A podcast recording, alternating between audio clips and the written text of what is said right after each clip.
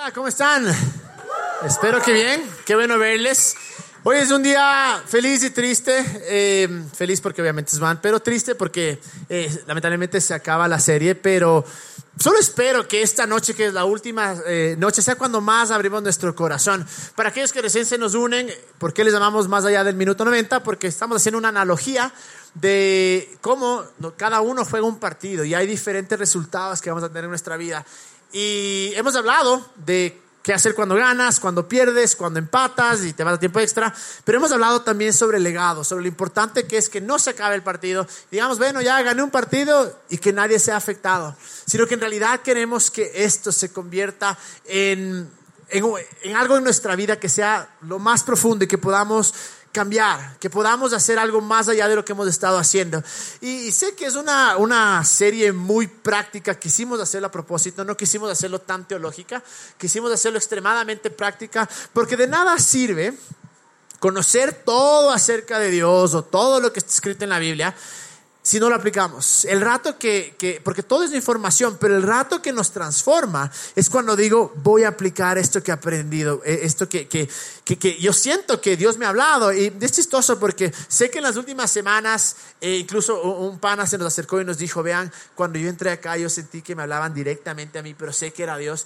Y sí, hay veces que Dios, mientras están acá y se les vienen ideas, se les vienen cosas, pensamientos, a mí me gusta pensar que es Dios, que es Dios que nos está hablando y que nos está haciendo reflexionar sobre, sobre nuestra vida. Pero la razón por la cual es tan importante esta serie, les digo, si se han perdido, para que igualarse, váyanse a Spotify o vayan a, iTunes y o en la página web van a poder encontrar, pero es muy importante porque creemos que podemos realmente hacer la diferencia, podemos realmente dejar un legado inmenso.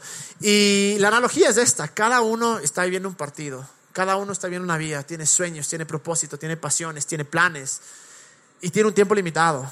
Tenemos unos años, ciertos años para poder hacer algo que cuando nos vayamos, en realidad podamos dejar un legado. Y, es chistoso como últimamente, bueno, en verdad ha pasado a través de, todos los siglos, ¿no? Que, que, como creyentes decimos, no, ya viene, ya viene Jesús, ahora sí se acaba el mundo. Y cada cosa que sucede nos alarmamos y nos escandalizamos.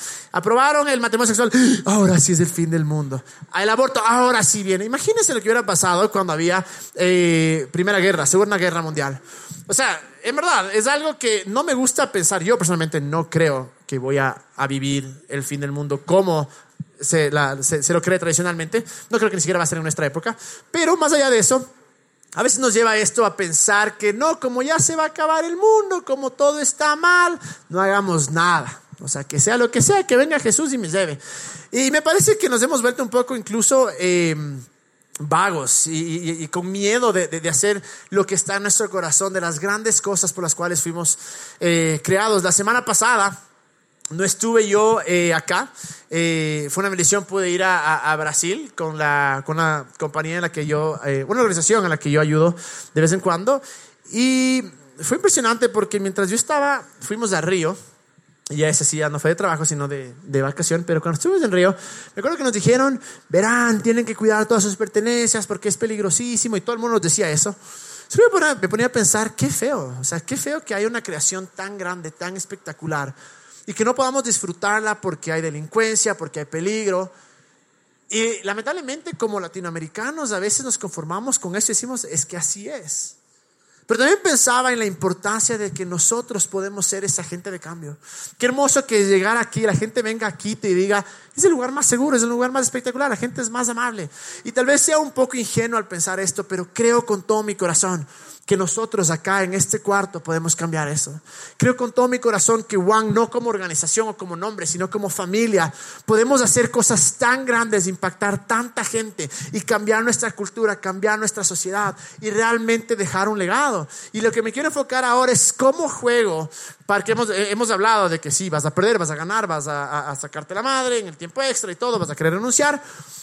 Pero, y, que queremos dejar un legado, pero la pregunta es cómo jugar de tal manera que podamos dejar un legado. Y hay muchas cosas, pero quiero enfocarme solo en cuatro cosas sencillas, claras. Y, espero que en verdad abramos nuestro corazón y que mientras escuchemos esto, digamos, a ver, ¿cómo es mi vida? Porque muchas veces sucede que hay algunas áreas que están excelentes y otras áreas no también. Y tal vez esas otras áreas también son importantes. Entonces, mientras hablamos de esto, quiero que en realidad abramos nuestro corazón y digamos, ¿cómo yo puedo hacer esto que sea una realidad en mi vida? Y no nos veamos solo como yo como persona, sino como cuando yo cambio, cuando yo juego de la mejor manera, cuando yo estoy preparándome o influenciando a otros para dejar un legado, cómo eso me afecta al de al lado y al de al lado y al de al lado. Les digo, yo sueño con una ciudad transformada, con un país transformado, con un mundo transformado y creo que podemos hacerlo. Así es que una de las cosas que tenemos que aprender a jugar, y hemos hablado de esto hasta el cansancio, pero no es nunca malo repetirlo, es excelencia. Es que todo lo que hagamos realmente no lo hagamos a medias, no lo hagamos así nomás, sino que si hay algo que vale la pena en nuestra vida, que en realidad demos todo de la mejor manera, sin importar cuál sea el, el, resultado final del partido, sin importar cómo termina, poder decir hasta el último momento yo di todo de mí y lo hice de una manera excelente.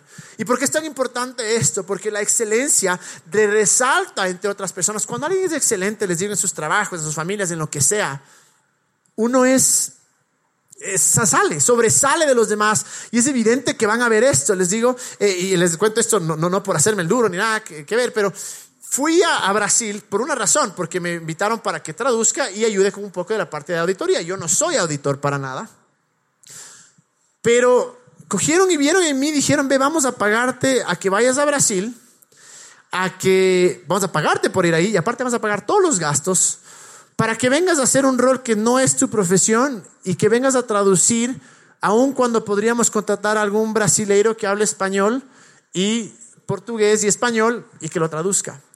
Y claro, para mí yo me sentí como que, hijo madre, o sea, ¿por qué lo hacen? Eso no se hace dentro de esta organización porque siempre se usa la gente local. Y fue el auditor principal de esta organización que es inmensa a nivel mundial. Y cuando yo le pregunté, le dije, oye, o sea, en verdad le mandé un mensaje, le dije, espero que, que mi trabajo, que lo que yo haya hecho haya sido de la mejor manera y que haya añadido valor al equipo y que haya justificado, porque me sentía mal, o sea, que haya justificado que me han traído. Y me dijo, o sea, increíble todo. Y le pregunté, pero ¿por qué me, me llamaron? Me dijeron, porque el momento que te conocimos vimos que cada paso que dabas, cada traducción, lo hacías con excelencia. Y yo les digo, no, no es por hacerme el duro ni nada, sino que decidí que en esta parte iba a tratar de hacer lo mejor posible. Incluso el último día íbamos a hacer en, en ¿cómo se llama? En, eh, dijeron, vengan, vengan todos en short. Entonces me pareció un raro, una conferencia formal que en short. Bueno, pero dije, o sea, yo no voy a ir en short porque voy a tener que pararme adelante. Y por suerte, el man que iba a dar la, la, el entrenamiento ese día tampoco estuvo en short. imagínense lo feo que, que se hubiera visto.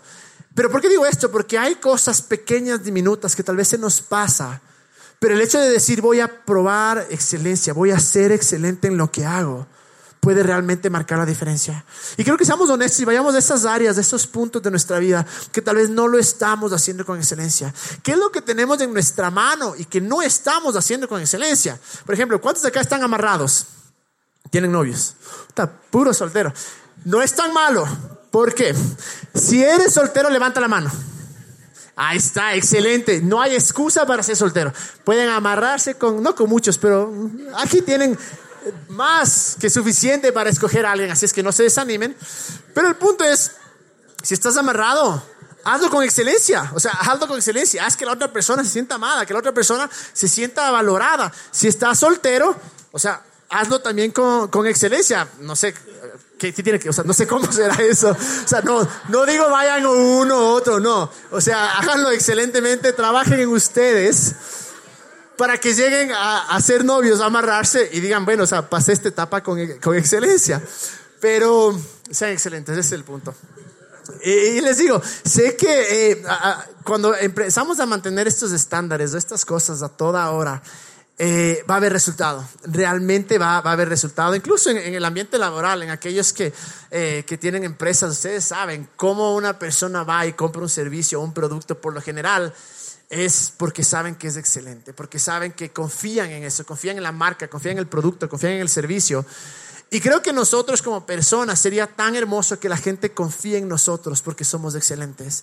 Si hay algo que creo que nosotros deberíamos diferenciar como creyentes es en eso, en decir, vamos a hacer todo con excelencia y seguir los pasos de quien consideramos nuestro Salvador, Jesús, que hizo todo con excelencia. No hizo nada medias. Y qué hermoso que cuando ellos piensen en los creyentes, de los que creen en Jesús, decir, esos manes deben ser excelentes, porque no hacen a medias. Y eso les, les digo, les garantizo que eso nos va a llevar a este punto en el que podemos decir, wow, es parte de dejar mi legado. Porque cuando yo no hago las cosas con excelencia y me muero, el legado que estaba construyendo se va a derrumbar. Pero cuando lo hago con excelencia. Y una vez más, no quiero que nos digan son excelentes porque sí, sino que digamos, somos excelentes porque estamos tan agradecidos con lo que la vida nos ha dado, con lo que Dios nos ha dado. Y lo menos que podemos hacer es retribuir y hacer todo de la mejor manera. Y creo que eso sería tan chévere porque nos abre puertas para decir, sí, ¿sabes por qué lo hago? Porque en verdad, ¿sabes que Ahí, yo era un desastre y alguien vino y me transformó la vida. Estoy tan agradecido con Dios. Y es una herramienta tan buena incluso para hablar a otros del amor de Dios, de Jesús, de que Él es por nosotros y está con nosotros.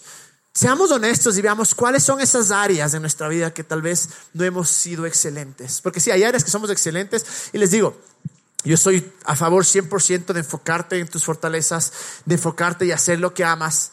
Pero hay partes de la vida que se complementan y que tal vez digamos, ve, en esto tengo que ser excelente. Nadie que ha ganado un partido o ha, ganado un campeonato lo ha hecho por chiripazo. Muy pocos, muy pocos la, la excepción, pero la mayoría en realidad es porque vieron algo y trataron de hacerlo con excelencia. Pero al mismo tiempo, después de esta parte de excelencia, tenemos que ser conscientes de algo. Nada de lo que tenemos realmente nos merecemos. Nada de lo que nos tenemos hasta cierto punto no nos pertenece, porque creo en realidad que todo lo que tenemos es por la gracia de Dios, es el amor de Dios, es, su bendición de decirte a dar este talento, esta casa, este carro, esta personalidad, sea lo que sea. Y a nosotros entender eso, podemos también saber que solo somos administradores. Y parte de nosotros jugar un buen, eh, buen partido es ser administradores de nuestra vida, de nuestro tiempo, de nuestros recursos, saber usarlo de la mejor manera. Y, al hablar de ser administradores, no me refiero a solo para mí, porque quiero, me encantaría que comencemos a, desprendernos de ese pensamiento de mi sueño, mi propósito, eh, mis deseos, que no eh, creo que Dios los ha puesto ahí por una razón, pero verlo más allá, verlo como esto que tengo influencia al otro. Y al yo ser mejor administrador, puedo, en mi vida tengo muchas cosas. ¿Cómo administro mi dinero? Estoy gastando más de lo que, de lo que gano, estoy ahorrando, estoy invirtiendo. Y eso es algo que yo soy culpable de eso también ahora. Pero ¿cómo estamos nosotros tomando este regalo que nos ha dado Dios y estamos haciéndolo de la mejor manera para que el día de la mañana podamos construir algo realmente sólido? ¿Cuáles son las estrategias que estamos usando? ¿Cómo estamos lidiando con las personas? Y les digo, ¿cómo estamos entre comillas, administrando nuestra familia, nuestro, nuestro noviazgo, nuestra empresa. Me parece que esto es súper importante porque aun cuando sé que todo esto viene de Dios, también sé que tengo la responsabilidad o el, placer, por decir así, de no desperdiciarlo, de no decir para después. Porque qué feo sería que cuando llegamos a los 60, 70, 80, 90 años, eh, o el día en el que estemos tal vez por morir, y mirar atrás y decir, tuve tanto para hacer, tuve tanto por dar, tuve tantos lugares por conocer, tuve tanta gente por conocer. Pude, puede realmente hablarle a tantas personas del amor de Jesús, de lo increíble que es de Él y de lo locamente enamorado que está. Pero no lo hice, porque no administré mi tiempo. Y, es algo incluso que sucede mucho en, en el fútbol, porque eh, a los que les gusta el fútbol es la típica que viene un equipo por lo general sucede cuando los equipos son eh, eh, chiquitos y juegan con un equipo grande, entre comillas. Eh, y claro, van a jugar y les, se mueren de miedo.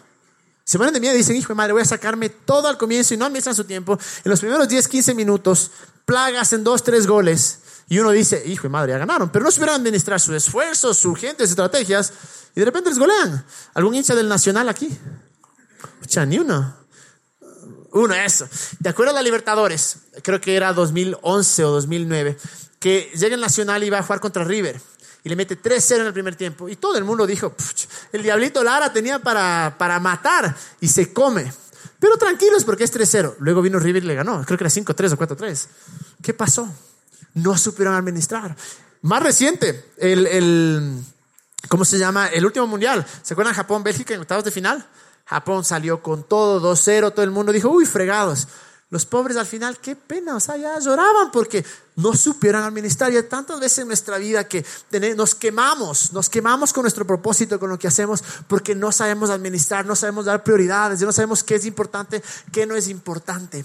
Y este versículo en primera de Pedro 4.10 dice, ponga cada uno el servicio de los demás el don que haya recibido y sea un buen administrador de la gracia de Dios en sus diferentes manifestaciones. Me encanta esto porque dice los dones, aquellas cosas que Dios te ha dado, sea un buen administrador. Y pon, dice, y sea un buen administrador de la gracia de Dios en sus diferentes manifestaciones. ¿Y cómo lo hacemos? Poniendo al servicio de los demás. Creo que lo mejor que podemos hacer con nuestra vida es poner al servicio de los demás. Y poder decir, Voy a hacer que la vida de los demás sea mejor. Y es la mejor manera de llegar a un legado. Y gracias a Dios les digo, tenemos gente acá que eh, ha dado su vida, bueno, algunos dan muchísimas cosas obviamente por, por Juan y todo, pero ha dado su vida por otros. Y me fascina eso, entender que no solo estamos viviendo con una perspectiva individual, sino que lo que sea que Dios me ha dado, pueda administrarlo. Esta es la esencia de la vida, creo yo, porque sí, Dios quiere que disfrutemos 100%. Yo no entiendo cómo muchas personas están en contra de que Dios quiere que seamos felices. He escuchado prédicas que no, Dios quiere que no quiere que seas feliz, quiere que seas santo. Se imagino la gente que amo. Yo quiero que sean felices. Yo soy una persona completamente, un desastre de persona. ¿Cómo, ¿Cómo yo, una persona que soy un desastre, voy a querer algo más que Dios, que nuestro Padre? Y creo que Él está interesado en eso. Y por eso nos da estas cosas, para que podamos administrar y podamos hacerlo de la mejor manera y que al final de nuestros días podamos decir, porque jugué mi, mi partido de una manera tan organizada o bien administrada, puedo dejar un legado. Y la siguiente es fe. Simplemente necesitamos fe, necesitamos creer. Ahora, para definir fe, me encanta esta definición que nos da en Hebreos, que dice, la fe es la confianza, está en Hebreos 11.1, dice, la fe es la confianza de que en verdad sucederá lo que esperamos. Es lo que nos da la certeza de las cosas que no podemos ver. Es facilito. Te da la certeza de que va a pasar, aun cuando no lo ves. Punto. Esa es la fe. Creer que algo va a suceder, creer que lo que esperas va a suceder aun cuando no lo ves. Pero ahora, ¿en qué tienes que, fe en qué? Primero, Obviamente la fe siempre va a ser en Jesús. Ese es todo nuestro punto base ya siempre en Jesús. Pero tenemos que tener fe en que es posible.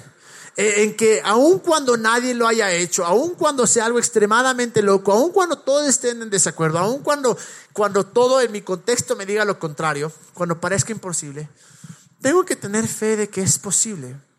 Imagínense estos equipos que entraran a un partido diciendo no es posible. Obviamente les meten unas pizzas. Así le sucedía antes al Barcelona, cuando iban los equipos chiquititos. Pero ahora levosos van y le ganan. ¡Qué iras! Y yo creo que voy a, dejar de hablar del Barcelona porque creo que le sale. Las dos veces que hablé del Barcelona, en series, se dio para abajo. Así es que voy a hablarle a otro equipo, a un equipo blanco. Pero voy a, voy a hablar bien, voy a hablar cosas buenas. Así es que, eh, si yo no creo que es posible, antes de jugar ya perdí. Si no creo que es posible conquistarle a tal persona, si no creo que es posible tener tal trabajo, obviamente Jamás, jamás, jamás vamos a jugar de la mejor manera. Ni siquiera nos vamos a lanzar.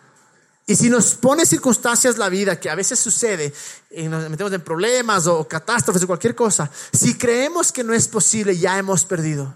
Ni hemos, ni hemos intentado. Pero la típica, no es que el gobierno es así, es que la economía, la gente, y entiendo que son hasta cierta cosa razón, razonables ciertos temas. Pero si creemos que es imposible, jamás vamos a lograr.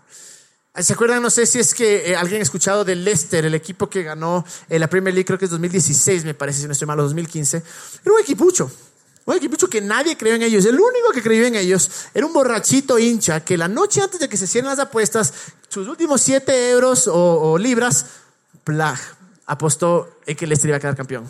Se levantó el man y ni él se lo cree, decía que bruto, pero esa plata. Entonces, en verdad, nadie creía en un equipo que 132 años nunca habían ganado nada. Creo que recién habían ascendido, hace dos años o tal vez ese año. Pero mientras estaban jugando, se dieron cuenta que sí podían, que sí podían.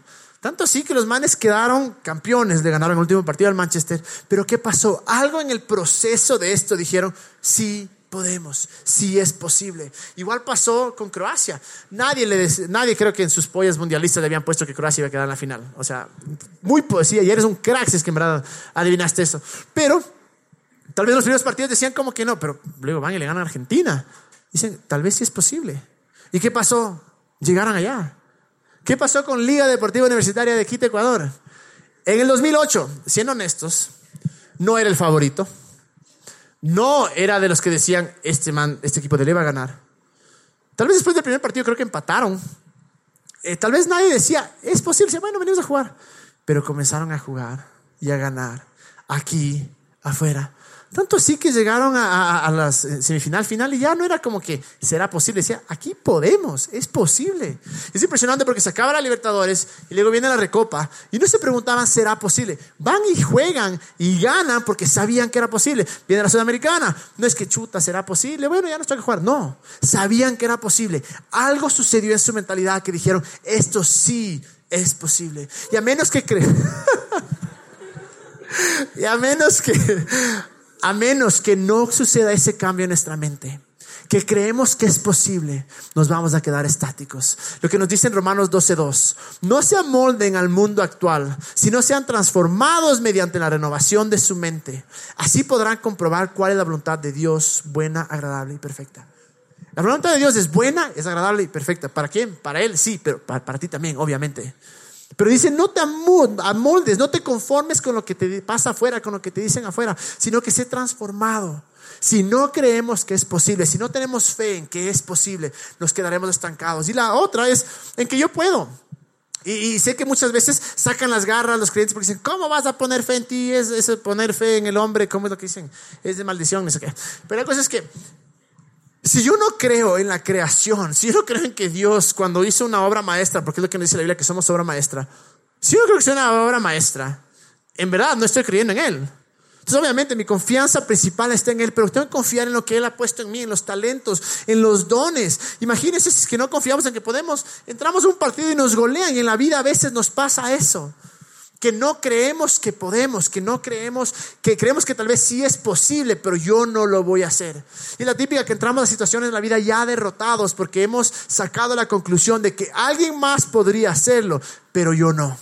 Yo no puedo hacer la diferencia. Un hito nomás soy. Si yo cambio, pero cuando cambiamos la mentalidad decimos, yo sí puedo por lo que Dios ha puesto en mí y ha hecho en mí, ahí cambia la cosa. Es más, en Marcos 9:23 dice, si puedes creer, al que cree todo es posible.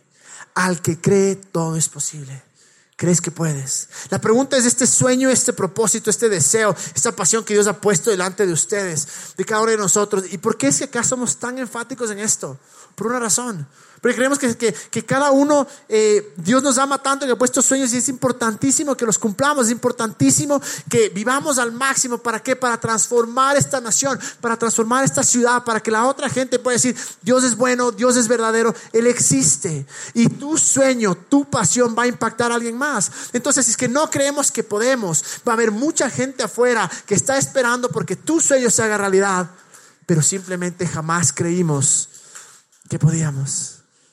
Pero obviamente es parte solo de creer en que podemos. La siguiente parte es creer en Dios. Confiar en Él, tener fe en Él. Pero es muy fácil decir yo confío en que Él puede. Ahora, que Él quiera, chuta, no sé, que Él quiera hacer algo por mí. No sé, y ahí es donde muchas veces nos quedamos estancados. Ahí es muchas veces donde tenemos problemas porque decimos, yo sé que Dios puede sé que Él es, omnipresente, es omnipotente, tiene todo el poder. Él, él puede, de, de, que puede, puede. Pero por mí. Comenzamos a quitar nuestros ojos y ponemos en lo que yo soy, en mis pecados, en mis eh, pendejadas que he hecho, en mis situaciones, en mis debilidades, en todas mis eh, incompetencias, en todos los lugares que nos, la vez que nos hemos fallado. Y decimos, no, Dios puede, pero por mí no lo va a hacer. Es que ayer hice esto, es que dije esto. Y es tan fácil caer en esto.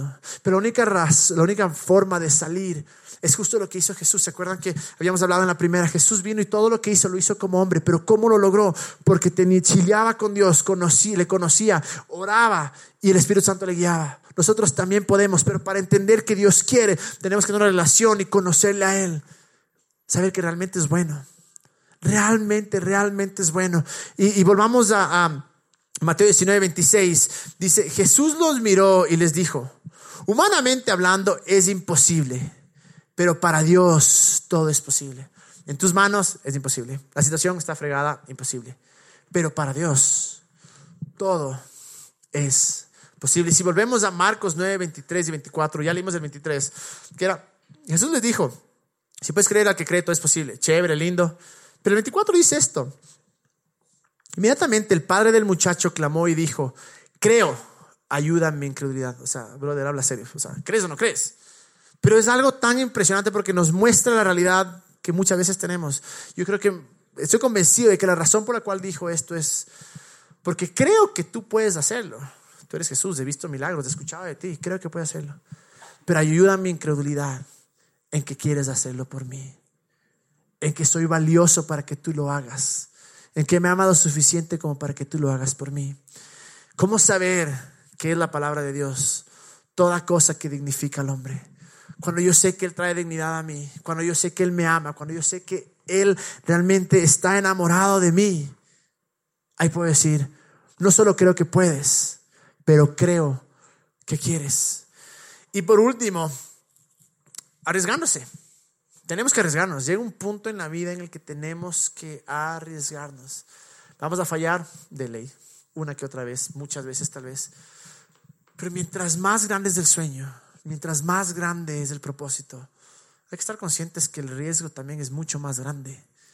Pero podemos asustarnos por esto y decir, no, ¿sabes qué? O sea, es demasiado lo que voy a perder. Eh, hay que usar la razón también, para algo Dios nos dio cerebro, ¿no? Pero hay veces en nuestra vida que tenemos tanto miedo a fallar que no hacemos nada. Es como el one thing de ahora decía, el que no arriesga, no gana. Todos aquellos que han ganado, todos aquellos que han dejado un legado en algún punto de su vida tuvieron que arriesgar y decir, voy a hacerlo, voy a emprender esto, voy a decirle que sea mi novia, mi novia amiga, que no, sí, no importa, pero hay que arriesgarse. Si yo no me arriesgaba a decirle a Lu que sea mi novia, o sea, de lejitos, me seguiría amando escondidas y yo no sabría. Pero claro, ya, ya lo reveló. El punto es que hay que arriesgarse. Para dejar un legado tenemos que arriesgarnos. Se necesita riesgo y podemos fallar, sí, pero ahí es donde entra la parte de la fe, de decir, aun cuando el riesgo es grande, tal vez pueda pasar, tal vez pueda suceder. Y podemos ver la vida de Jesús. Imagínense Jesús, eh, un riesgo, sabía que un montón de personas, de sátrapas, no le iban a seguir nunca y no les iba a valer gato el sacrificio, pero sabía que tal vez había otros que iban a decir, voy a hacerlo. Fue un riesgo, definitivamente. Y cada uno en nuestra vida nos enfrentamos a estos riesgos. Digo, para mí, hacer one incluso es un riesgo, porque obviamente no tengo un trabajo como todos los típicos trabajos. Sé que tal vez, o sea, estoy al tanto que tal vez el día de mañana puede decir, chao, y a veces no me deja dormir eso. Es un riesgo. Pero también sé una cosa, que hasta ahora Dios ha sido tan fiel, Él ha sido tan bueno. Y, y, de cierta manera ha permitido que yo siga haciendo esto y que siga disfrutando. No sé cómo va a ser el día de mañana, pero es un riesgo. Pero vale la pena ese riesgo cuando, cuando escucho a gente decir, Dios me cambió la vida. Dios hizo esto por mí. Y es un riesgo, sí, pero el momento que veamos que nuestro sueño, nuestro potencial está impactando a otros, está trayendo sanidad, está trayendo bien, está dejando un legado, está realmente transformando una ciudad, les juro que van a decir, hijo de madre, qué espectacular. El riesgo es lo que nos va a, a tomar ese riesgo, nos va a llevar a la victoria. Vamos a decir, por lo menos lo hice. Prefiero jalarme y decir hice estupideces, eh, me jalé mil veces, una vez más, usando el cerebro y la razón, a decir qué hubiera pasado si es que. Eh, eh, en el mundial pasado, en la cuarta final, Holanda versus Costa Rica, 0-0, se estaba acabando el, el tiempo extra y el técnico de Holanda hace un cambio curioso. Coge y lo saca, primero que había arriesgado un jugador que podía haber entrado y refrescar las líneas y poder hecho el gol o, hacer la estrategia para que gane, lo, no lo cambió, pero faltando minutos, segundos para que se acabe el segundo tiempo extra, mete cambia de arquero. El arquero principal, el titular, el que había jugado la Copa del Mundo, el que tenía más experiencia, el que era mejor, era un riesgo inmenso. El otro no había jugado nunca un mundial, nunca había ni siquiera, en ese mundial específico, no había topado eh, el campo. Y uno sabe, los que juegan fútbol saben que una cosa es estar desde el comienzo que entrar después. Y para cómo le tocaban entrar a los penales, o sea, la cosa más, imagínense los nervios, pero el más se arriesgó. Imagino que muchas personas dijeron, hijo de madre, ¿qué está haciendo? Llegó, se arriesgó durísimo. Holanda le elimina a Costa Rica en los penales, porque este man se tapa dos o tres penales. Lo interesante es que luego juegan contra Argentina y es la misma situación. Pero el técnico no se arriesga.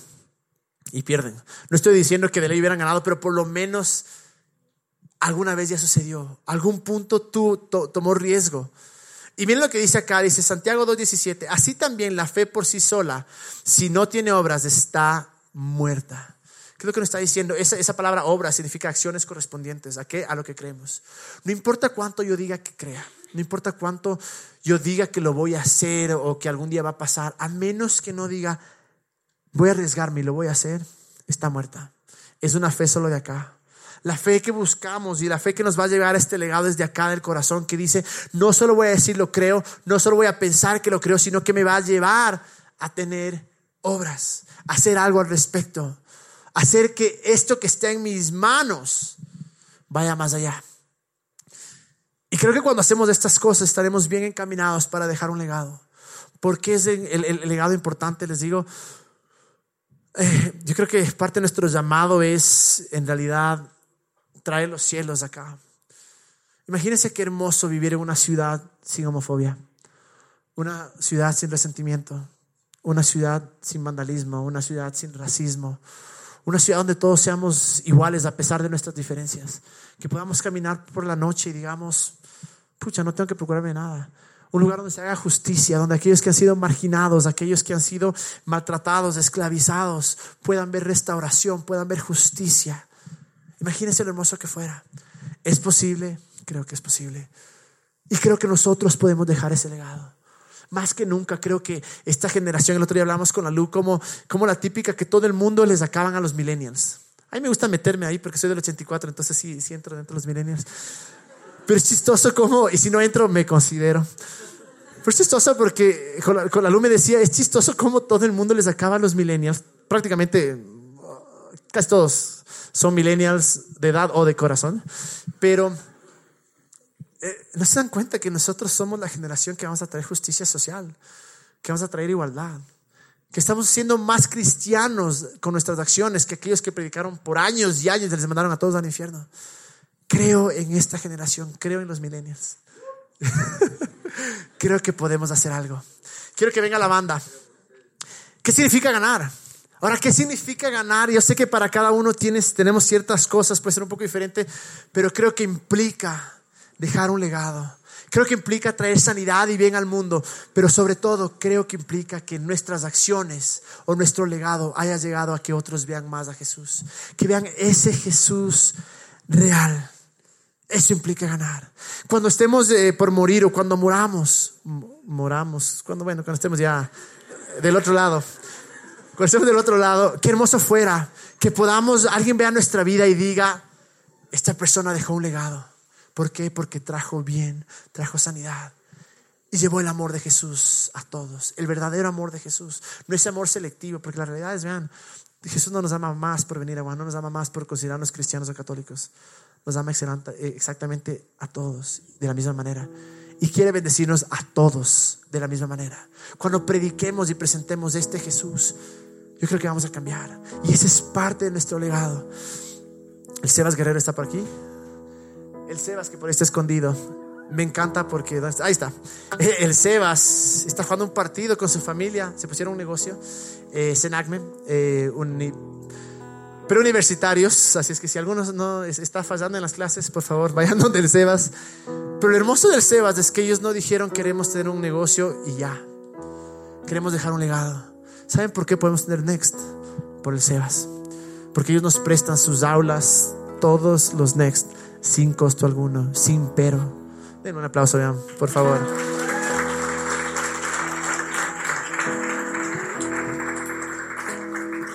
Qué hermoso fuera que nuestro legado sea así. Que de nuestra empresa, de lo que sea que hagamos, estemos trayendo esta sanidad. Y como Juan, tenemos que jugar otro partido. Es hora de jugar otro partido. Miren a su alrededor, estamos de reventar. Ya no entramos. Es hora de arriesgarnos. Es hora de seguir siendo excelentes y buscar lugares de excelencia como este. Gracias por esos aplausos. Es hora de ser buenos administradores y es hora de creer. Les pido, oren, oren, oren, porque me encanta este lugar, pero necesitamos otro lugar. Y ese es nuestro nuevo partido. ¿Para qué? Para servir a la gente. para amar a más gente, para incluir a más gente. Quiero, póngase de pie. Quiero leerles algo que hay, un man que se llama Tomás Castaño Marulanda. Eh, puedan, síganlo en Facebook, es un genio, muy buena gente, es parcero, es de Colombia. escribió esto, que creo que es el reflejo de un legado, es un ejemplo claro de cómo se ve un legado. ¿Y qué tiene esa cruz que es tan querida por la gente? Quien la llevó en sus hombros era carpintero, seguido por pescadores, honrado por maestros, que se sentaba a conversar con prostitutas y alimentaba a quienes estuvieran hambrientos. Sanó a extranjeros y a esclavos, cuidó de niños y mujeres viudas, reintegró a la vida social a las parias de su época y perdonó al adulterio de quien por ley estaba sentenciado a la muerte. Esa cruz huele a gente de ella brota la esperanza popular, la solidaridad de Dios que se hace persona para vivir en cerca de las necesidades sociales y matar con sangre la oscuridad de la inequidad y la locura de la inequidad. Ese madero es el sello de una lucha que trasciende banderas políticas y modelos económicos, una revolución que transforma por medio del amor por el otro. Así se ve un legado. Los judíos, y hasta que Jesús vino, se pensaba que era Dios demasiado puro como para que venga y se mezcle con nosotros. Incluso pensaban que eran los ángeles los que daban los mensajes. Pero vino Jesús, dijo, yo estoy aquí para meterme con ustedes, con el peor de ustedes. Eso se ve un legado. ¿Cuál es el sueño que tienes en tu mente, en tu corazón, en tu vida? ¿Cuál es el talento que te ha dado? Usémoslo para los demás. Soñemos en tener una gran vida, soñemos definitivamente. No creo que es egoísta porque creo que es parte del regalo de Dios pero que no se quede ahí. Soñemos en transformar vidas. Soñemos en hacer la diferencia. Soñemos en que 40 años podamos contarlos a nuestros, tal vez, hijos o nietos. Fuimos locos, lo suficientemente locos para pensar que íbamos a transformar una ciudad, una nación. Y que el día de mañana, les digo, Quito sea conocido por Jesús, porque Él trae sanidad, Él trae esperanza. Y porque fue transformada, porque unos locos dijeron, voy a hacer que mi legado no solo sea para mí, sino que sea para otros. No me gusta que nuestros mayores éxitos como ecuatorianos, aun cuando amo los deportes y no quiero hacerlos de menos, pero que sean que tenemos tres mundiales, que hemos ido a tres mundiales y que hemos clasificado y que hemos tenido eh, dos o tres medallas olímpicas, dos creo que son. No me gusta. No tengo nada en contra de ambos deportes, pero qué hermoso que seamos conocidos por otras cosas.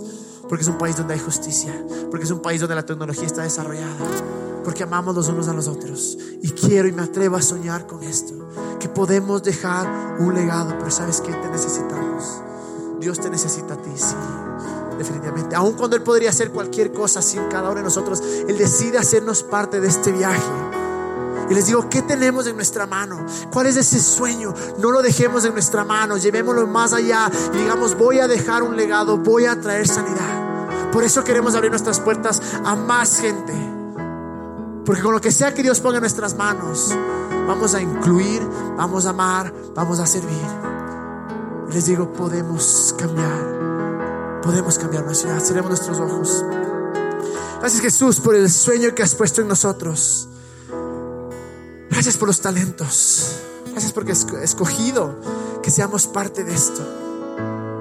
Jesús, yo oro que esta no sea una serie más en las que se acaba y pasó, sino que podamos tomar estos pasos, estos principios prácticos y comencemos a ver nuestra vida de una diferente manera. Que podemos a pensar cómo traigo el cielo acá.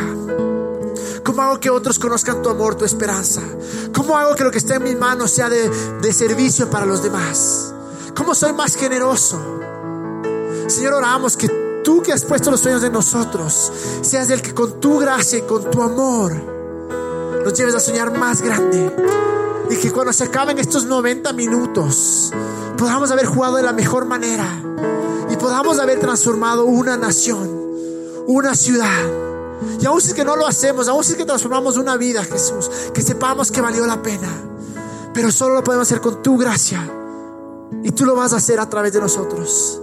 Gracias por tu amor incondicional y porque aun cuando fallamos y somos un desastre, tú nos has salvado de nosotros mismos vez tras vez. Y tú no cambias. Decimos creer en que somos quien tú dices que somos.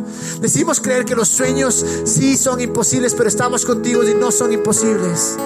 Decidimos creer que podemos traer sanidad y bien a este mundo. Y oro Jesús para todos los que estamos acá. Espíritu Santo, recuérdanos esto, esta, esta serie cada vez, en todo lo que hacemos. Que podamos en realidad un día despertar y ver algo transformado. Pero sobre todo que más gente conozca de tu amor, que más gente conozca de tu gracia. Ayúdanos a ser esa gente de cambio. Y que donde quiera que vayamos, siempre tengamos algo en nuestra boca. Jesús te ama, Jesús te acepta. Gracias Dios, porque no nos merecemos nada y nos diste todo. En el nombre de Jesús. Y mientras le adoramos, vean, le adoramos por una razón, porque Él es el dador de sueños, porque Él es el que nos usa, Él es el que nos ama, Él es el que nos perdona. Soñamos en grande, vean. Odio la separación de religión, odio la separación de las iglesias, odio la homofobia, antes no, ahora sí, odio el racismo, odio que, que en realidad no podamos disfrutar de la creación porque nosotros mismos la jodimos, pero creo que es posible cambiar. Mientras le adoremos, entreguémosle todo y dejemos que Él nos transforme. Vamos a adorarle.